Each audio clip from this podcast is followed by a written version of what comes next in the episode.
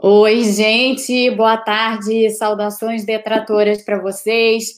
É, vocês já tinham chegado no zero, no top de cinco segundos. O Zezé tá atrasado, tá? Eu já mandei mensagem para ele, eu já mandei o link para ele, eu já tô aqui alucinada correndo atrás dele, porque é sempre assim, mas ele tá atrasado, não sei onde ele tá. Então, quando o Zezé aparecer, ele apareceu. Vocês sabem, né? O Zezé é assim.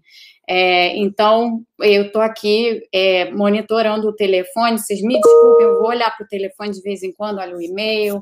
Peraí, gente, só um minuto. O e-mail, tenho que desligar o e-mail. Pronto, foi-se o e-mail. É, eu tenho que ver aqui como é que vai. Deve ser nele. Ele deve estar tá trocando a camisa, sei lá, fazendo as produções dele lá se arrumando, não sei. É, mas, enfim, estou esperando o Zezé aparecer. A gente fica aqui enquanto o Zezé não aparece e vai falando aqui. Saudações detratoras para todos vocês. É, como é a nossa nova combinação aqui no canal.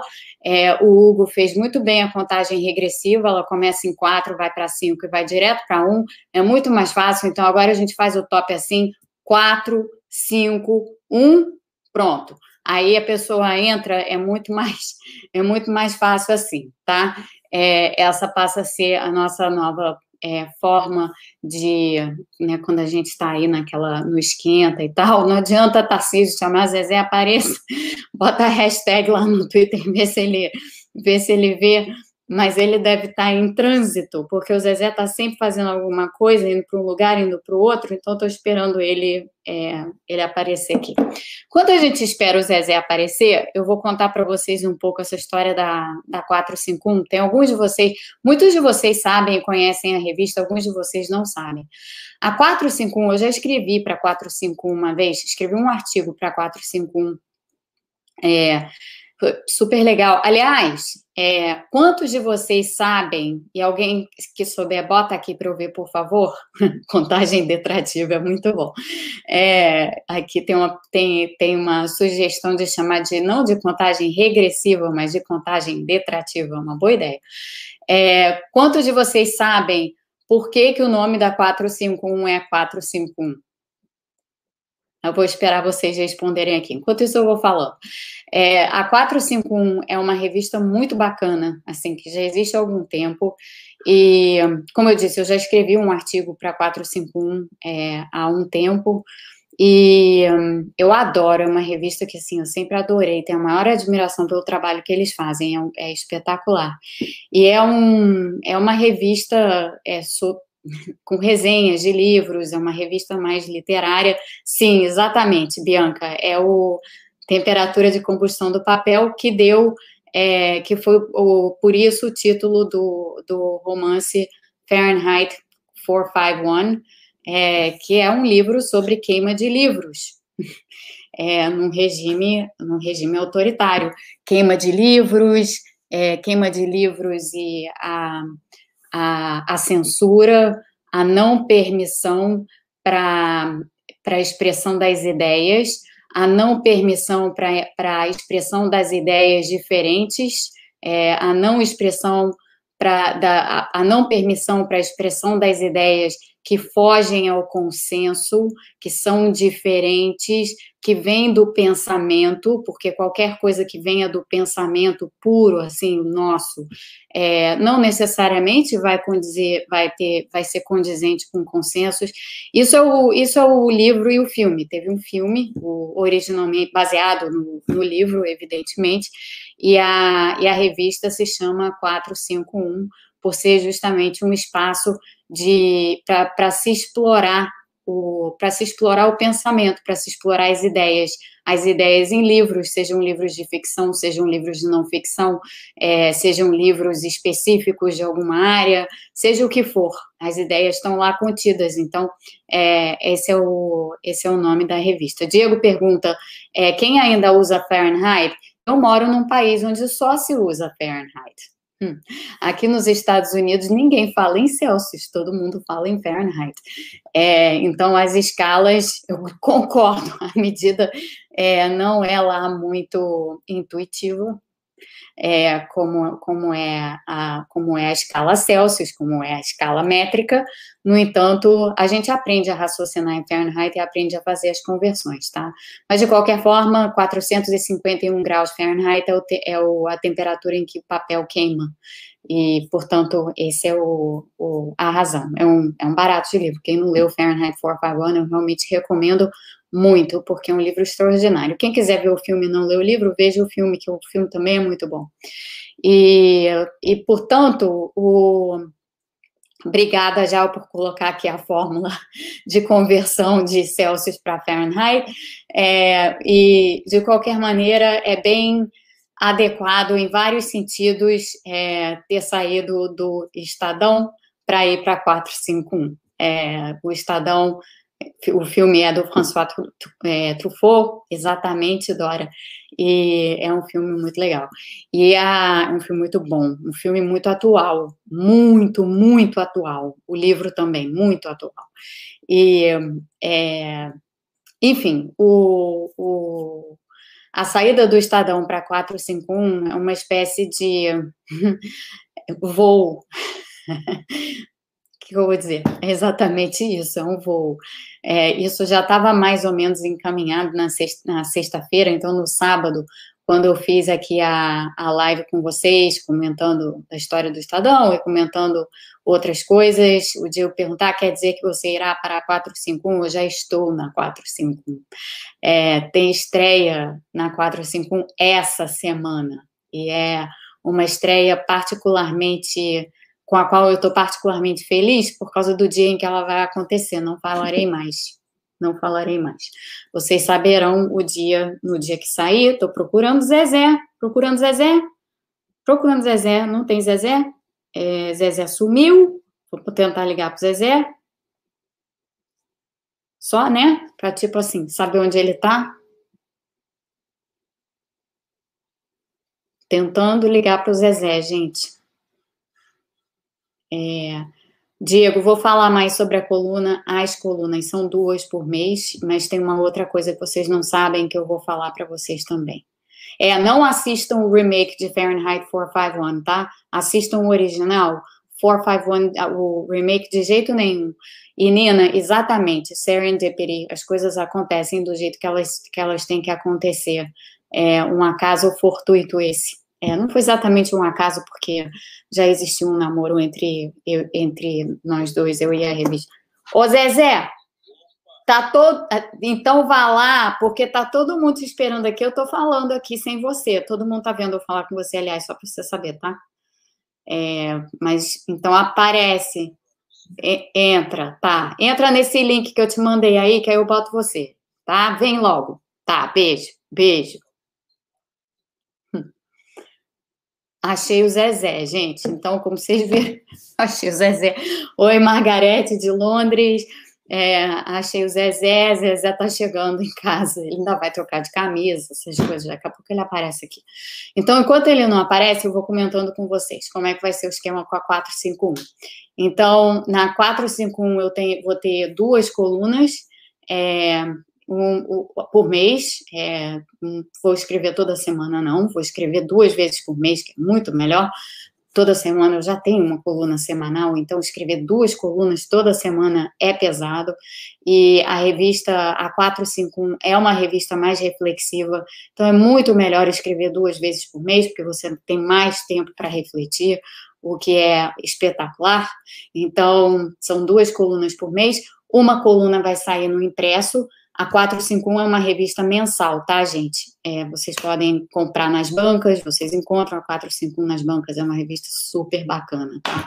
É super, super bacana. E ela sai é, mensal, no, impressa, mas ela mas tem o site também. Então, uma das colunas vai sair no site, a outra coluna vai sair na revista impressa.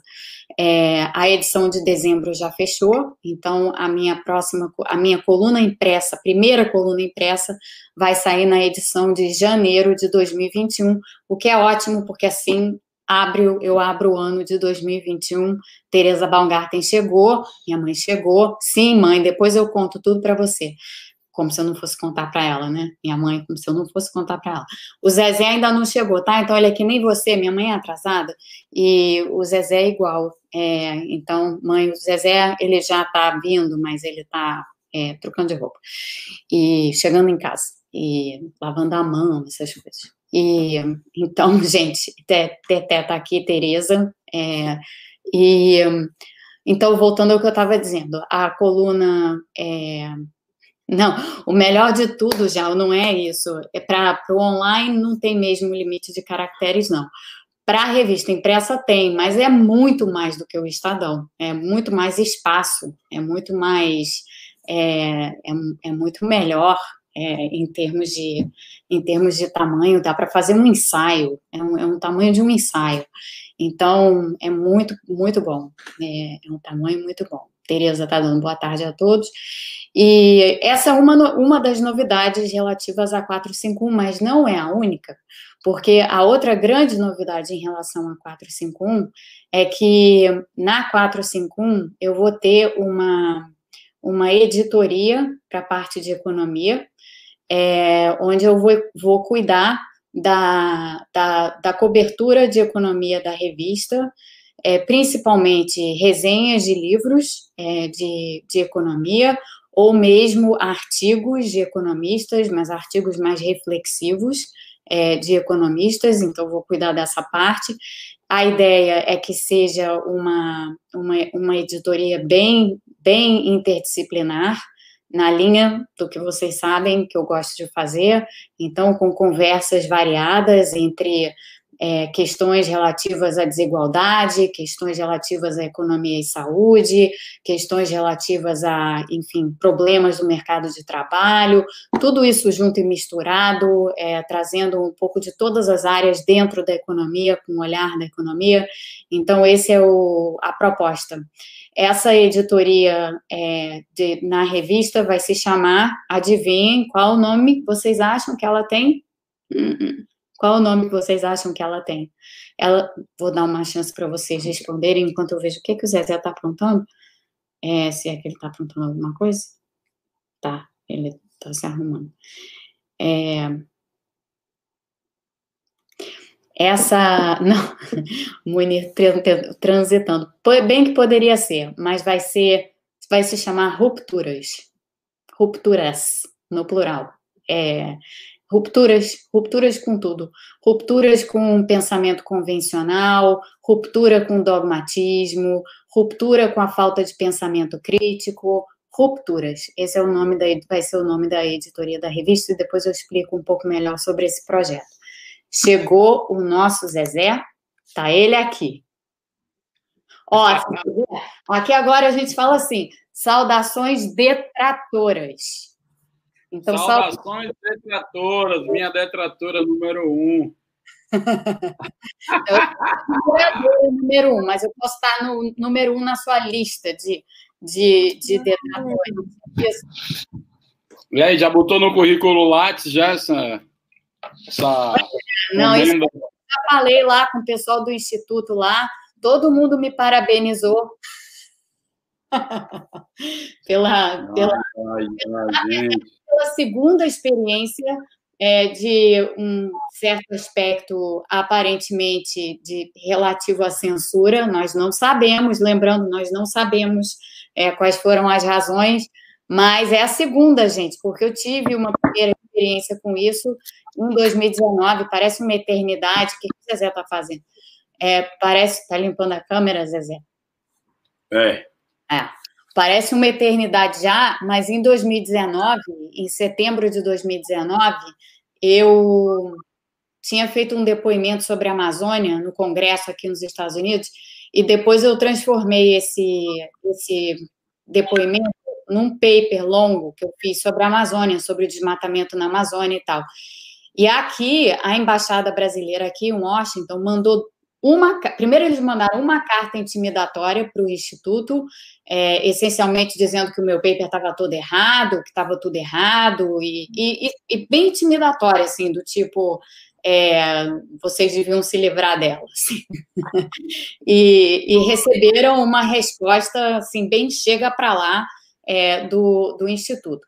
Não contentes, eles escreveram uma segunda carta, o que foi um escândalo absoluto, tentando interferir no trabalho de um, de um, de um instituto que, assim, é, não é brasileiro, assim, é um, é um instituto daqui, né? Não tem nada a ver com o Brasil.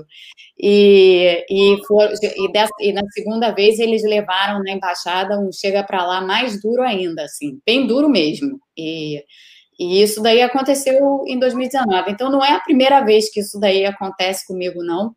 É, e, enfim, algum dia eu vou contar essa história em detalhes de tudo, de todas as coisas que aconteceram. Mas o que importa agora é vida nova, são as coisas que vêm pela frente e a conversa que a gente tem que ter aqui, né, Zezé? Porque eu vi você tweetou hoje mais cedo sobre a questão do, da, do auxílio que vai acabar, é, das vacinas, que a gente não sabe quais que a gente vai ter, e como que isso daí é, bota, coloca o Brasil numa posição horrorosa entrando em 2021, no que diz respeito a tudo aquilo que defendido, né? O cuidado, a economia do cuidado, o cuidado com as pessoas, enfim. É, então, eu queria, queria começar o nosso bate-papo aqui falando um pouco sobre isso.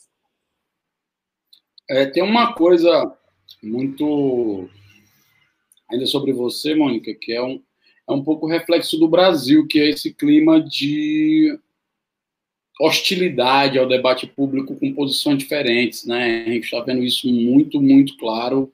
É um clima de uma violência muito grande relacionada a qualquer tema que não, né, que as pessoas possam divergir. Não há uma ambiência civilizada para a divergência, né? As pessoas vão logo na honra das pessoas, vão logo xingando as pessoas, vão logo adjetivando moralmente as pessoas, e ao mesmo tempo também desencadeia uma escalada de perseguição muito louca, né? É. é. e esse ambiente de internet é muito isso também.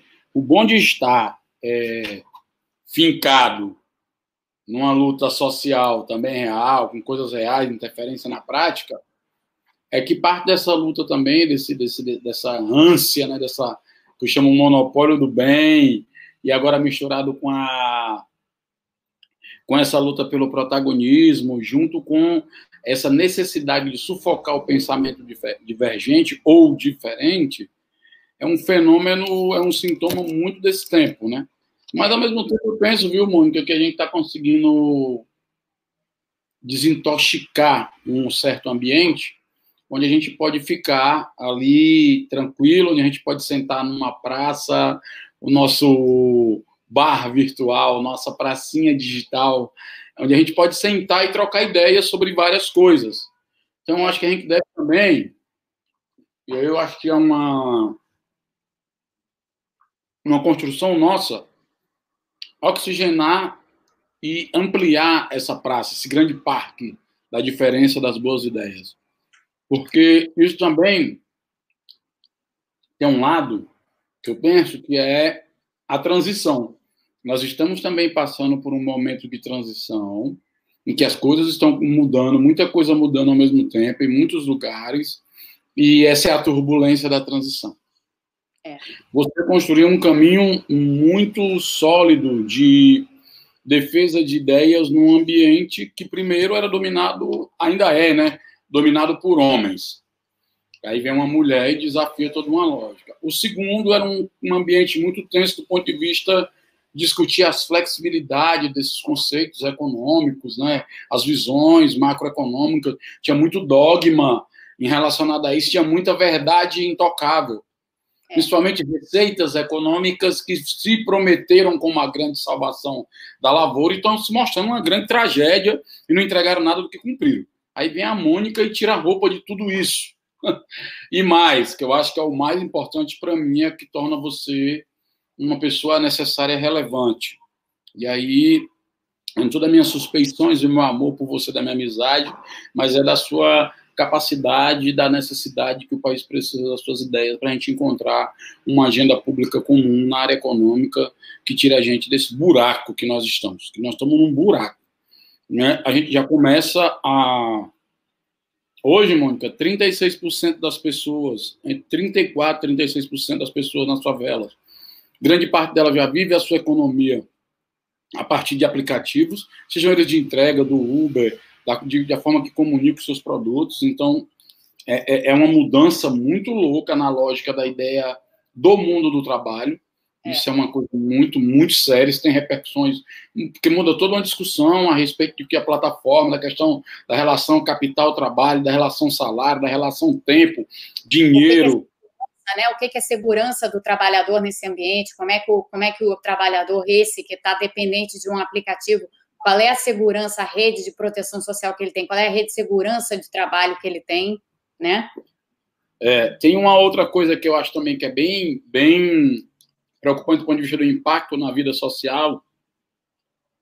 Inclusive falava isso com o Silvio, que é o fato dessa lógica produtivista, cara, ela ela está cada dia mais dilacerando o pouco de tecido social que nós temos. Eu vou dar um exemplo prático. É, tem muitos amigos meus, cara, que eu já não encontro há muito tempo. Uhum. E eu ligo para eles, porque eles estão tá nos grupos de zap assim, de muitos anos, a gente é amigo de muito tempo, de infância. E eu pergunto, caralho, cadê você, irmão? Os caras falam, às vezes eu tô trabalhando no Uber. Eu já tô fazendo entrega no rap. Eu falei, sim, mas tudo bem. Mas é 24 horas. O cara disse, ah, não, Zezé, mas é 14. É 16. Às vezes até 18. Nossa. É. E, pelo amor de Deus, cara. E aí, como é que vive? Ele diz, ah, eu não sei, eu chego em casa e durmo. Tô com um filho pequeno, inclusive, alguns, não tenho condição de brincar com a minha filha. Não sei o que, é que eu vou fazer, porque a gente tem que se virar. Então, assim, as pessoas estão sendo tiradas do convívio real, da vida social. É. As pessoas não estão existindo mais, isso é muito doido, é, é, Mônica. E tem agora o fator nosso que vai agravar. Muito indigno, né, Zezé? Muito indigno. Muito, muito, porque é uma promessa de uma acumulação de capital que você vai estar feliz, vai estar bem, mas você acumula e você não está bem, não está feliz, cara. É. Não é essa a referencial de felicidade que o ser humano vai atender.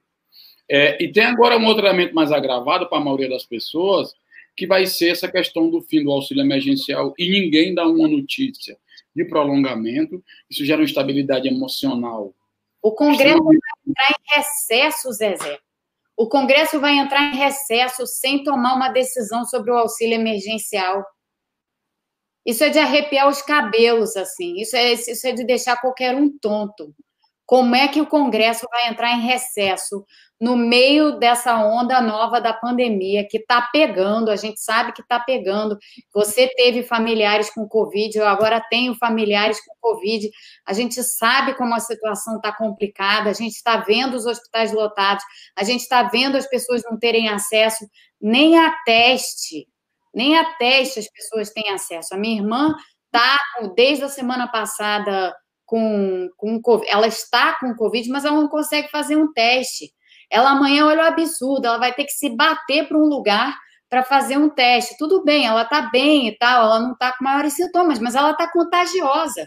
Como assim tirá-la de casa para fazer, o, fazer o teste? Né? Devia ter um agente de saúde pública indo atender e fazer o teste, mas não, a gente está nessa situação no Brasil. No meio de tudo isso, o Congresso vai entrar em recesso e o auxílio vai acabar no dia 31 de dezembro. Não só o auxílio, acaba o auxílio, acaba o estado de calamidade. Quando acaba o estado de calamidade, o que, que acontece?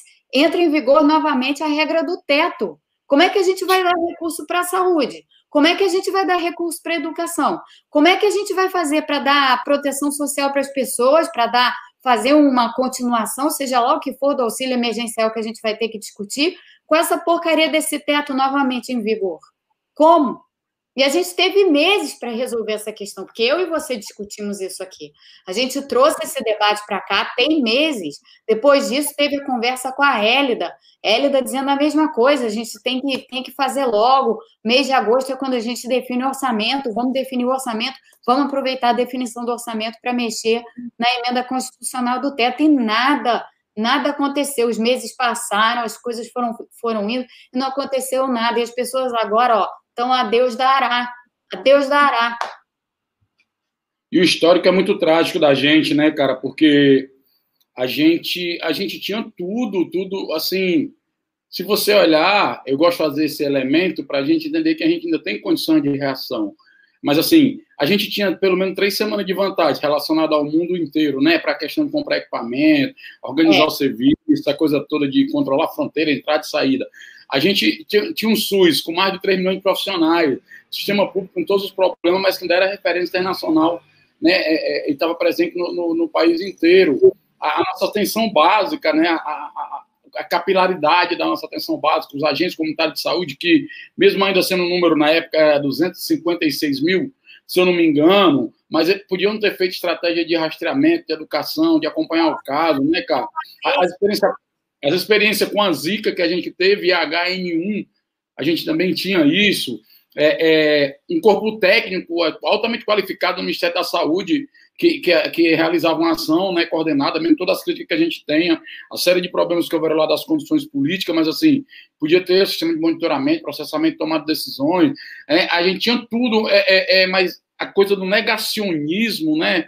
Eu achei, e essa coisa é, é, atrapalhou muito, eu acho, que, porque ela confundiu, ela gerou uma informação trocada, ela impediu que os prefeitos e os governadores agissem de maneira mais forte, é, é, na ação da pandemia. É, você via que no início estava tendo um combate ao uso de máscara, que é. depois veio a ideia de que as máscaras eram, eram importantes. Né? E, e, e, a, e sem falar o caos né, da falta de comando, aquela troca-troca de ministro desgraçada. É, é, é, e aí, no final, nem ministro de saúde mais assumiu, assumiu um militar. Exatamente.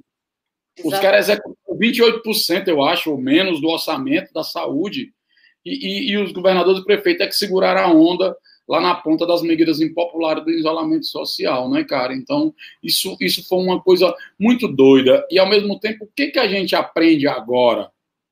O que, que a gente vai ter que fazer é, com essa situação que se apresentou muito grave em que começa as pessoas a ficarem muito frustradas, muito revoltadas com a ideia do, do fim do auxílio emergencial.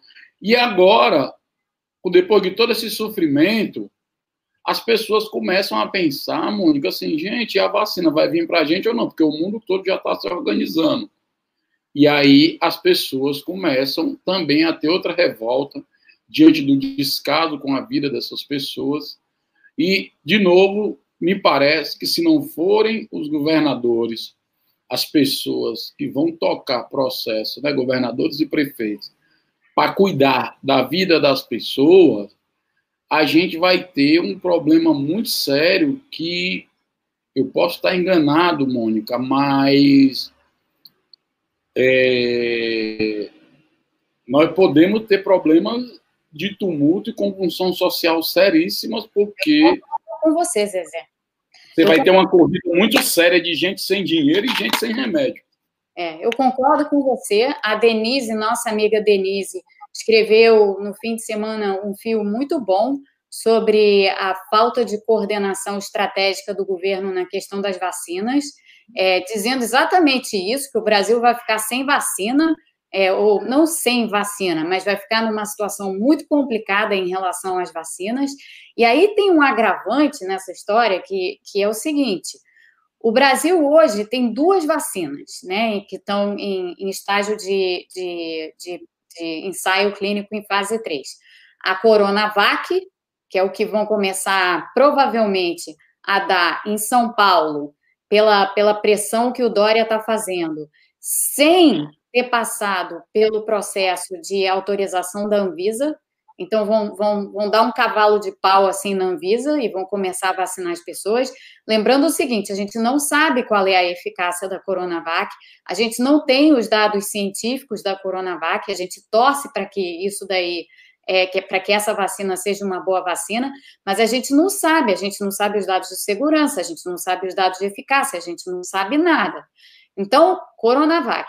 A outra é a vacina da AstraZeneca. A vacina da AstraZeneca que deu um problema sério, e a gente eu conversei aqui no canal sobre isso, quando eles divulgaram o, o resultado dos ensaios em fase 3 e fizeram uma lambança na divulgação dos resultados, e no final ninguém sabe mais qual é a eficácia da vacina da AstraZeneca. Eles misturaram os protocolos das pessoas no Brasil com os do Reino Unido, aí ainda fizeram uma misturada lá na dosagem, algumas pessoas receberam é, dosagens inteiras, completas, outras pessoas receberam meia dose e depois uma dose inteira, os números de eficácia não são confiáveis, eles vão ter que redesenhar.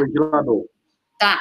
Eles vão ter que redesenhar todo o protocolo dos, dos ensaios pra, e vão ter que essencialmente começar do zero para que se tenha uma noção de fato do que está acontecendo. Então, o Brasil tem no momento duas vacinas que ainda estão em estágio de, de elaboração e não está se fazendo nada em termos de governo, em termos de setor público, para garantir que as vacinas que vão começar muito em breve a serem dadas à população aqui nos Estados Unidos, que já começaram na Europa e tal, que são as vacinas mais de ponta, as genéticas, né? A vacina da Pfizer, a vacina da Moderna, o, o governo brasileiro fez zero para assegurar que a população possa ter acesso a essas vacinas. Então, o que, que vai acontecer?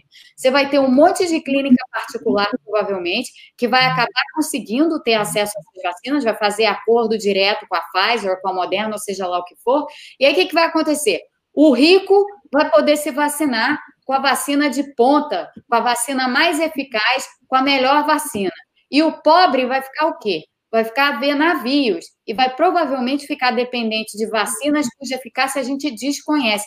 É um, é um absurdo isso. E ninguém está falando disso, Zezé. Eu não vejo ninguém falando disso, mas a verdade é essa. A gente ainda por cima vai criar mais desigualdade no processo de vacinação contra uma doença que é assim, de todos, né? É, todas as pessoas. É, eu estou mais preocupado ainda, Mônica, porque assim, a gente teve muitas lições aprendidas que a gente não está aproveitando agora, né?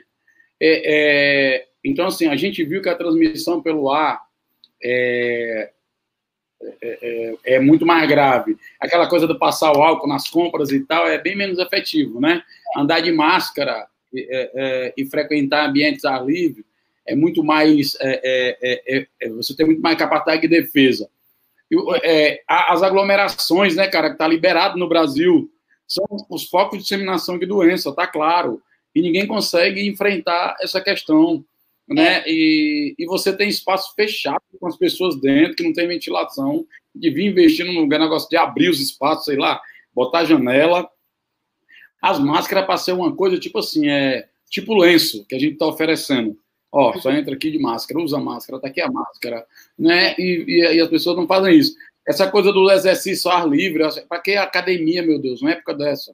Um monte de academia, tanto na periferia como em bairro classe média, classe alta, as academias fechadas com as pessoas lá dentro, sem ventilação, é muito, é muito risco, muito louco que está funcionando, está aberto. É, e aí, eu acho que essa coisa da máscara ajuda muita gente, porque já confirmou que diminui a quantidade de partículas que contaminam a gente, né? Que é emitida, é o risco de transmissão também, e é a medida fácil e barata de ser adotada. É, é, e aí eu volto lá para aquelas medidas do início que a gente discutia, é, que, que a, a, a, o sistema de saúde que tem aguentado são aqueles que os profissionais de saúde têm tido apoio das pessoas. Apoio em quê? As pessoas se cuidarem, a gente organizar as frentes de seleção, de prevenção, a, a distribuição de EPIs para essas pessoas, né? E assim, principalmente isso, esse cuidado que eu acho que o profissional de saúde, agora eu estou ouvindo muitos relatos, que as pessoas estão mentalmente tão doentes porque elas estão dentro do sistema de saúde lotado, porque está tá lotado, gente, a pandemia não parou, e elas estão vendo as pessoas um descaso cada vez maior em relação a isso. É. Então, como é que eu organizo, reorganizo o serviço até para resguardar esses profissionais, né, cara? O resguardo dos profissionais do paciente.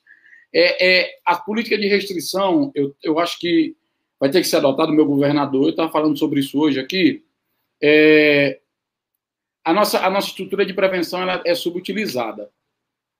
A gente, a, gente, a gente aprendeu durante esse processo é, que, que esse negócio de negacionismo só gera morte. O uso político da pandemia também é horrível para a sociedade e, e, investir na ciência é um caminho bom. Então, acho que assim, o respeito aos ritmos, a gente pode, tem que voltar esse grito de novo, ao respeito aos ritmos da, da ciência, valorizar né, as saídas é, é para enfrentar essa crise é, e as decisões políticas da coordenação de governo, ela, ela, ela não tem como ter efeito eficaz relacionada à Covid se elas não tiverem baseadas nesses princípios. Eu estou vendo também que está sendo escamoteado. As pessoas que estudam, os cientistas, parece que agora são os pessimistas das coisas, porque eles estão querendo colocar método, discutir os planos de vacinação. Né? E, e, e eles dão um ótimo indicativo, esses aprendizados para nós, do que, seria, do que seria a prioridade da política pública. E, e aí é uma pena a gente ver que a gente está errando de novo, porque a gente não tem uma campanha próxima das pessoas mais simples, a gente não tem programa de proteção social e econômica que as pessoas precisam, então elas vão se expor cada vez mais. É, você não tem uma intervenção necessária agora para que as pessoas não se contaminem mais, porque tem outro problema. O Brasil é assim, ó. Gente, a vacina está bem ali na esquina. E aí, vamos fazer festa que daqui a pouco então a vacina e fica bom. É assim que funciona o Brasil, entendeu? Então, assim, a gente vê os Covid festas da vida, os grandes festivais, é, muito sério, assim, muito banalizado. Enquanto a pandemia, ela está adorando os Covid Fests, ela está fazendo um carnaval permanente. O vírus ele não está tirando férias, não está indo para casa, ele não está dormindo, ele não está descansando, ele está 24 horas nesse processo. Então, nós temos uma tarefa difícil da organização do povo, nós temos uma tarefa difícil da, da construção da agenda de proteção, e nós temos que agora começar a pautar no debate público a necessidade dos governos apresentarem um plano de verdade de enfrentamento ao Covid. Porque, por exemplo, tem outra questão muito séria. Tudo bem, vai ter a vacina daqui a seis meses, sei lá. Mas o povo brasileiro vai ficar morrendo no camarote vendo o mundo se vacinar. E a gente é. não vai ter seringa, não vai é. ter plano é. de vacinação. E é muito sério isso. E eu não sei qual é o impacto disso. E quando isso vier, a vacinação, o tamanho do prejuízo, e de novo, aqueles fiscalistas que defendiam tanto o emprego, a economia e o dinheiro, nós estamos perdendo vida e perdendo a economia. Porque se a gente não salvar a vida, não tem economia que dê jeito, não tem como salvar a economia. Não. Não. E esse é o, e esse é o contrassenso que, de novo, é, eu não, é, é muito difícil compreender, é muito, é muito difícil você ouvir o seguinte argumento, tá? Que eu escuto muito. Esse, esse não é o momento de mexer no teto dos gastos. Esse é o momento de fazer a reforma administrativa. É muito difícil isso para mim, tá? E até assim, o, o, veículo para o qual eu antes escrevia era um veículo absolutamente comprado exatamente nesse mantra. Esse não é o momento do teto, esse é o momento da reforma administrativa. Se a gente pensar dois segundos sobre o que é uma coisa e o que é outra, vamos pensar na reforma administrativa primeiro. Gente, reforma administrativa é uma coisa que demora anos para você fazer direito. Porque reforma administrativa não é simplesmente você chegar lá e falar assim: ah, eu vou me livrar desses tantos aqui funcionários públicos, eu vou cortar o salário dessa gente aqui um tanto, ou eu vou fazer assim, vou fazer assado de uma forma simples. Não. A gente tem milhões de carreiras, milhares de carreiras no funcionalismo público, muitas delas são essenciais a gente não pode sair mudando. Para você fazer uma reforma administrativa, você tem que pensar no que, que é o plano de carreira de cada um desses funcionários públicos, e, de novo, são milhares de carreiras que você tem que pensar e que você tem que ver, bom, tá certo, o que está errado aqui, onde é que, onde é que a gente está pagando em excesso, onde é que não está, as carreiras estão de acordo com as necessidades do Estado, não estão. É um processo de revisão muito minucioso e que requer um tipo de atenção que, nesse momento, a gente não tem condições de dar, porque esse nosso momento é um momento emergencial. Então, se tem algo que não dá para fazer, é uma reforma administrativa desse tipo, porque isso requer tempo que a gente hoje não tem o luxo de ter. O que, que a gente tem hoje? Uma emergência. Uma emergência que requer gastos principalmente em saúde, proteção social educação e meio ambiente, os quatro pilares da nossa Constituição. Lembrando, a Constituição de 1988 está escrita em cima desses quatro pilares. E esses são exatamente os quatro pilares que a pandemia nos coloca assim de frente. Então, o que, que a gente precisa? Priorizar os gastos nessas áreas. Como é que a gente faz isso? Pegando uma regra fiscal que não serve, que é o teto de gastos, e transformando numa regra fiscal que serve, é outra, que não o teto de gastos. Então, essa é a discussão prioritária. Mas as pessoas invertem a ordem das coisas no Brasil é outra, que não o teto de gastos. É, nessa, se fixam nessa, nessa inversão dogmática, porque não tem outra explicação, não tem um argumento que justifique essa inversão de prioridades, e se agarram a isso como se estivessem se agarrando no mastro de um navio afundando. Agora, elas vão se salvar, né? Porque elas têm o mastro. E o povo todo que está lá, bem embaixo do convés do navio e que já está debaixo d'água. Esse não se salva assim, né? E essas pessoas estão sendo completamente desconsideradas nessa hora principalmente nessas últimas semanas do ano, quando daqui a pouco chega aí o precipício do fim do, do auxílio emergencial. E vai ser muito sério, viu, Mônica? Porque é o seguinte, veja bem, é... vamos pegar uma área aqui de várias coisas que a gente vai ter que cuidar. A educação das crianças, por exemplo. Ficar em casa já está não sendo mais uma medida de proteção para as crianças. Não. Não. Pelo contrário, está sendo um processo extremamente arriscado. Então, como é que nós vamos ter que discutir agora a volta às aulas no primeiro semestre? Ah, mas o governo tem condições, arruma, cria condições, Exatamente. constrói condições. É porque entramos numa lógica agora, ah, mas o governo pode. Que o governo é o primeiro responsável para dar resposta para a vida das pessoas. É para isso que existe o governo, gente.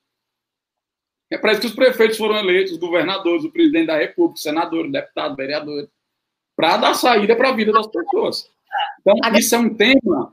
A garantia de educação, saúde e proteção social estão na Constituição.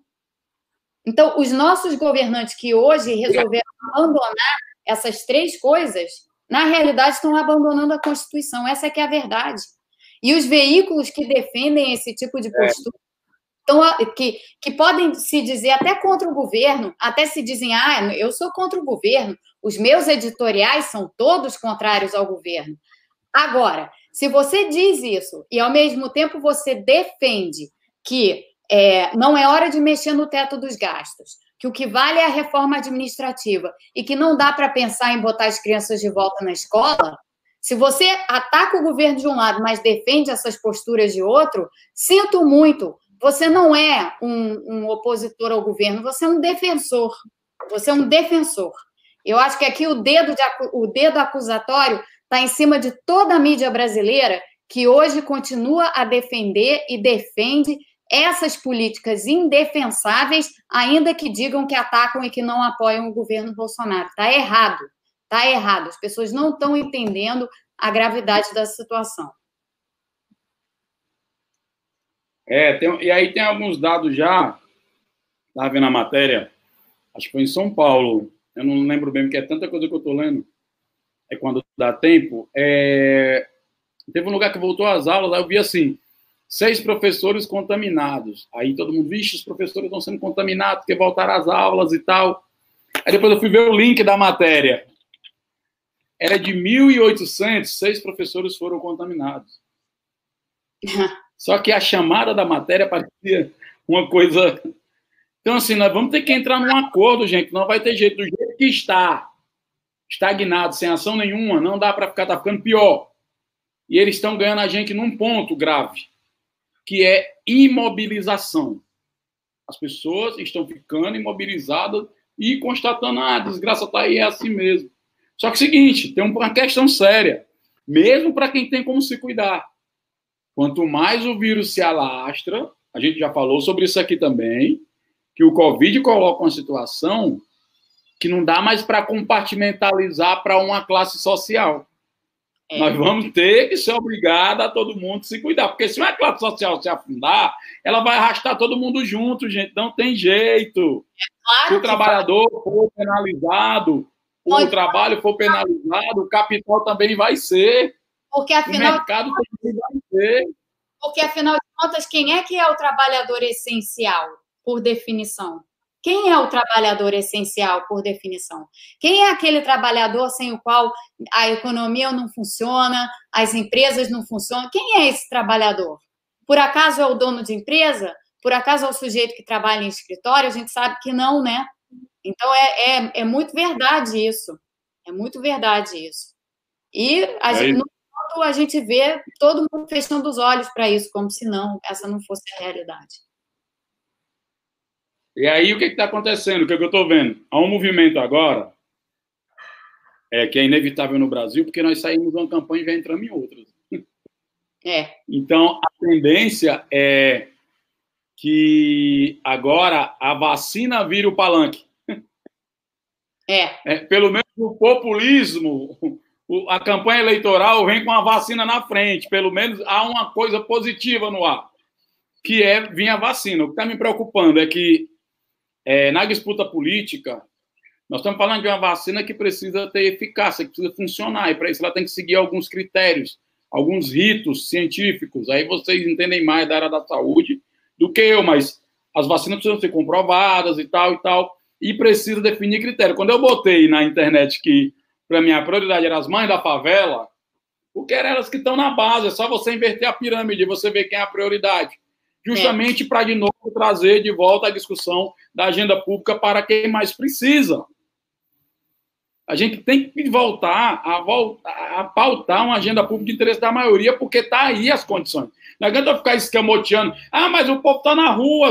O povo está na rua mesmo, gente. Lá no Braz, o povo está no baile funk, o povo está na praia, o povo está dentro do ônibus também, o povo está trabalhando, o povo está entregando o aplicativo. O povo está na rua, como a maioria do povo sempre teve, porque esse povo não teve nem direito a isolamento. O que muda agora é que o fato de não ter seriedade sobre o trato, da eleição ter tomado toda a agenda da gravidade do problema que nós estamos vivendo, é que um nível de banalização perigosíssimo tomou de conta do pensamento social do brasileiro. Isso está sendo grave.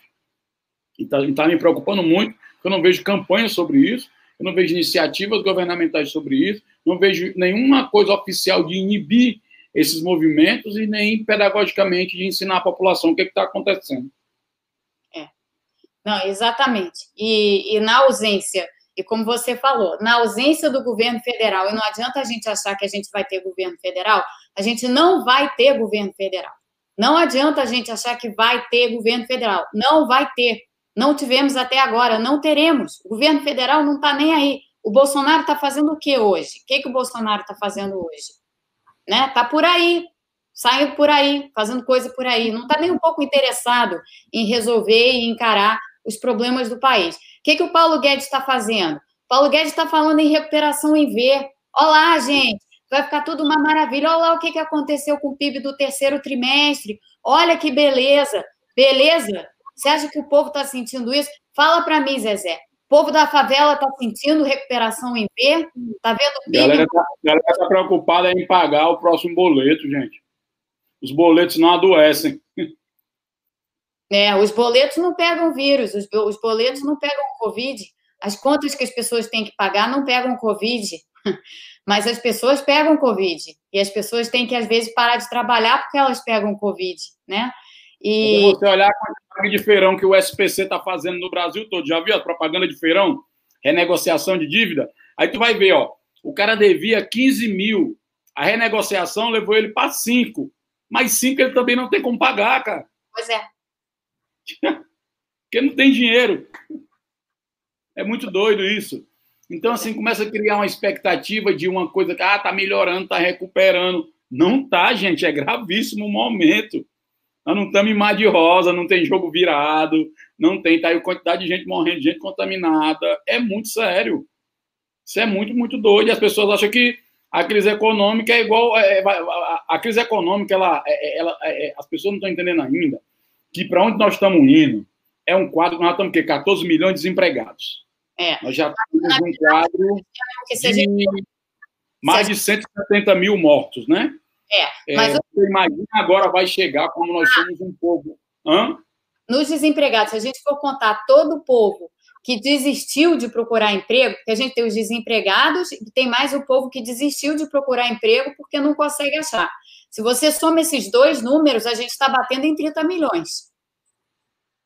Agora você imagina, Mônica, a gente que é um povo que gosta de estar junto, de rituais de acolhimento, de rituais de festa, vai chegar dezembro agora, na ceia de Natal, faltando parentes na mesa.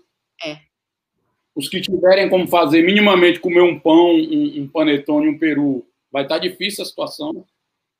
Nós vamos chegar com gente desempregada, vamos chegar sem a negada minimamente ter aquele presentinho para dar para as crianças. É. Nós vamos chegar sem poder visitar parente. É. Ou então nem ter dinheiro para ir visitar o parente. Então, olha o quadro que se avizinha para a semana em que as pessoas estão mais sensíveis, estão mais é, frágeis psicologicamente, estão mais sensíveis emocionalmente, e vão estar socialmente sem perspectiva. E a gente falava lá atrás do risco que era esse pensamento pousar na mente das pessoas. A falta de horizonte, de expectativa, de ver, meu Deus, vem algo. E quando as pessoas começarem a cair a ficha que não vai vir, que vai, o mundo inteiro vai estar se vacinando, você imagina o contraste. Países comemorando a vacinação e a gente de camarote, morrendo no camarote, da falta de esperança das filas lotadas, dos hospitais que já estão com seus leitos de UTI, com as suas consultas eletivas suspensas para poder atender de novo os casos de Covid. E os governantes de mãos atadas que não tem como dar resposta pelo volume. A coisa se avolumou a tal ponto que alguns estados não tem como dar, não dar mais resposta, porque não tem um comando central, não tem é, é, é, rumo, não tem projeto, não tem planejamento, gente. É muito doido. Então, nós somos felizardos que estamos com todas as pessoas nas nossas casas, que ainda podemos ter alguma coisa para comer no Natal, para inclusive celebrar, é, é, ter um ritual de, pelo menos, desejar melhora para as outras pessoas. Eu estou pensando muito nisso, como é que vai ser o bate psicológico disso. As pessoas já vão entrar o ano que vem, que era um ano de renovar, vai mudar, vai alguma coisa, já vão entrar numa crise profunda. Isso é muito sério, ninguém está calculando, ninguém está levando o quanto isso é muito sério e que a gente nunca teve esse nível de impacto na esperança, na expectativa das pessoas.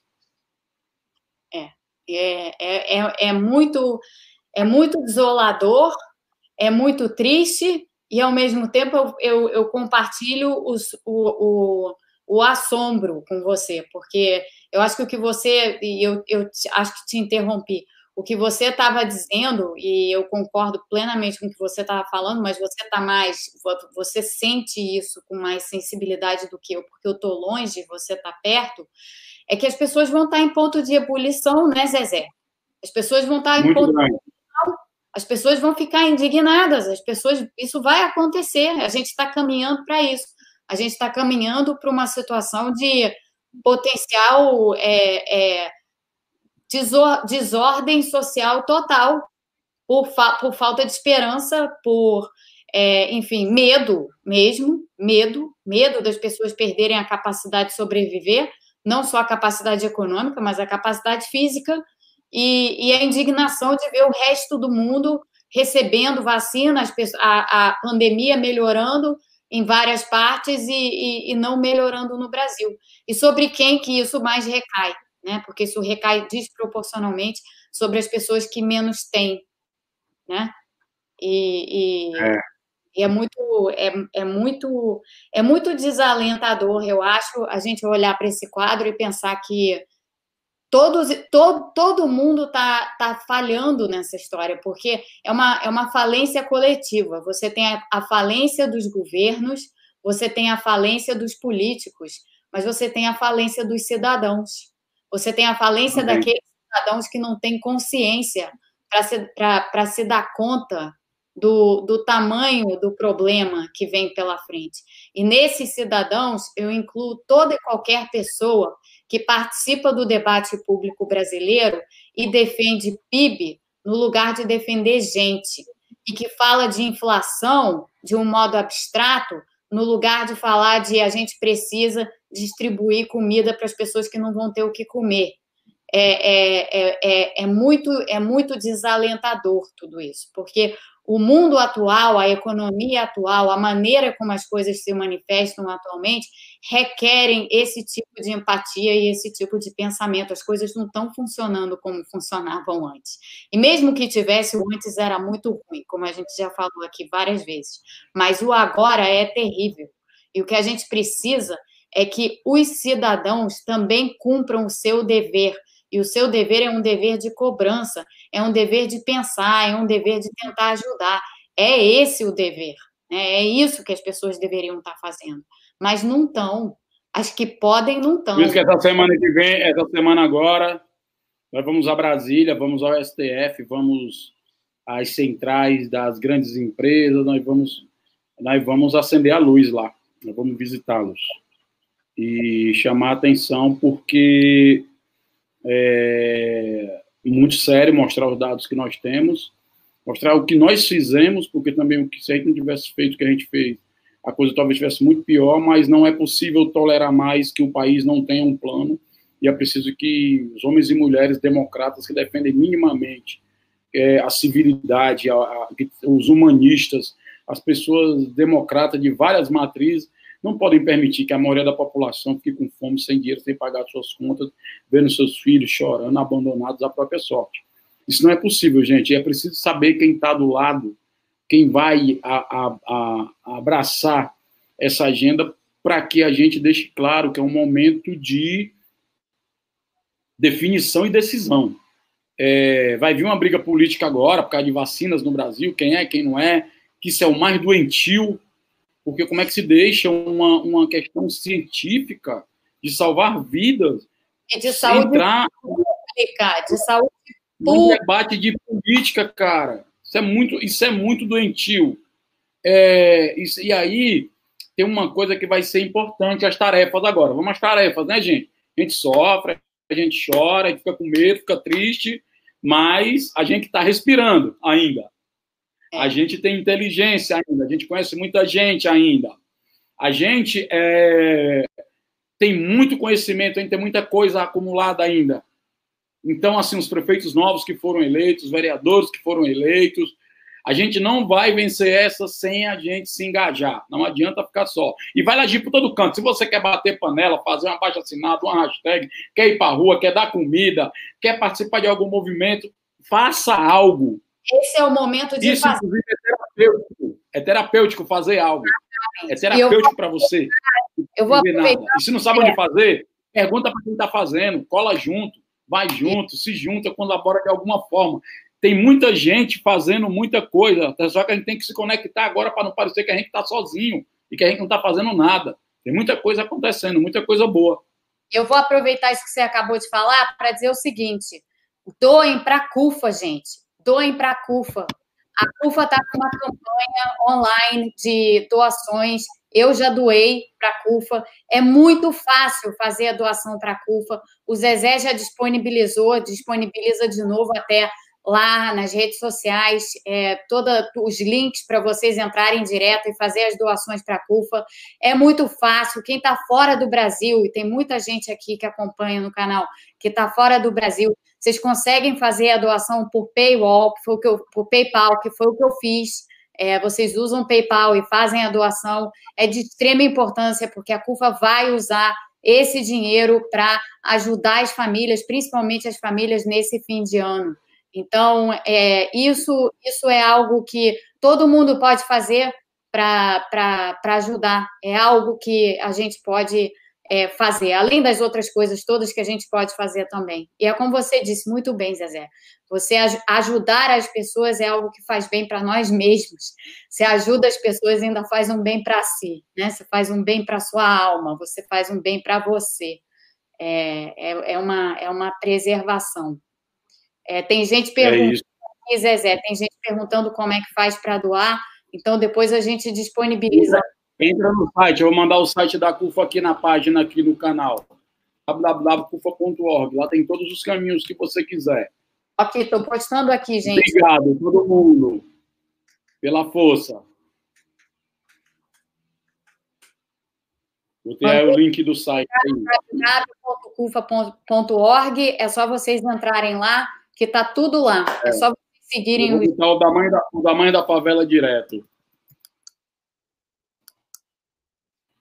Mas aí, Mônica, é, eu acho que esse é o momento também que a gente tem que começar a juntar mais gente. Porque já é um ano pré-eleitoral, isso aqui é doido no Brasil. Né? É. Ai, meu Deus. Isso, aliás, ó, vou até te contar uma história. Eu hoje, é, de manhã cedo, é, eu dei uma entrevista longa para a Economist, é, para a revista inglesa, né, para a Economist, sobre a situação do Brasil. E falando sobre a situação do Brasil, eu disse a eles, eu falei assim, olha, uma coisa que não dá para esquecer a respeito do Brasil é que, para além de todos os problemas que o Brasil enfrenta, 2021 é um ano eleitoral. Então, assim, se a gente achava, ah, 2020 é ano de eleição, 2021 é ano de eleição já. A eleição já está já tá rolando, já tem campanha, campanha já começou para 2022. Então, a gente vai passar o ano de 2021 politizando tudo. Se a gente não lutar contra essa onda de politizar tudo, sobretudo as coisas relativas à pandemia, o Brasil não sai desse buraco. Não sai. E Zezé, não tem ponto .br depois do org, não tem? É www. Ah, então, deixa eu botar de novo. .org.br. Mãe da Favela é isso aí, mãedafavela.com.br. É o Mãe da Favela.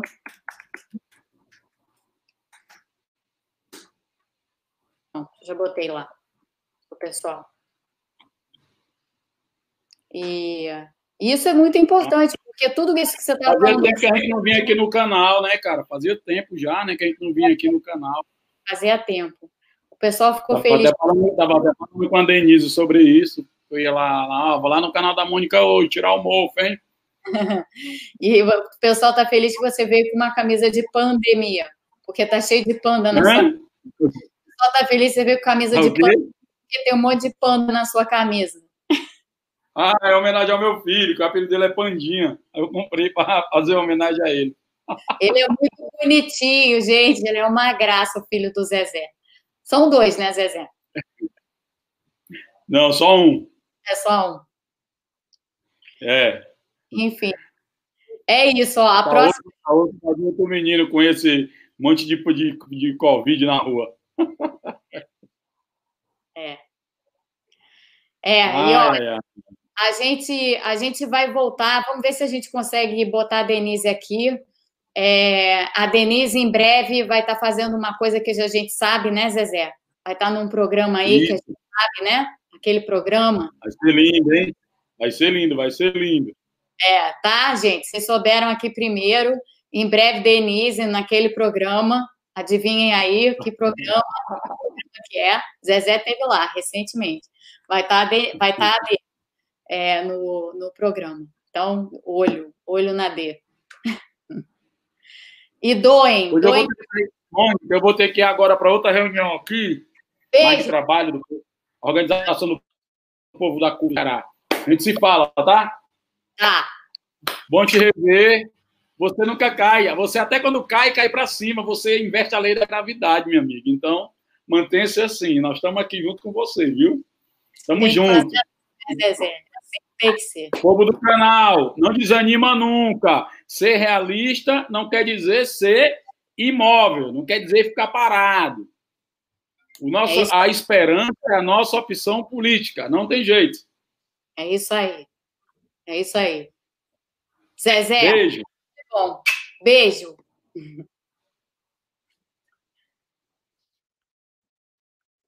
Gente, é, então,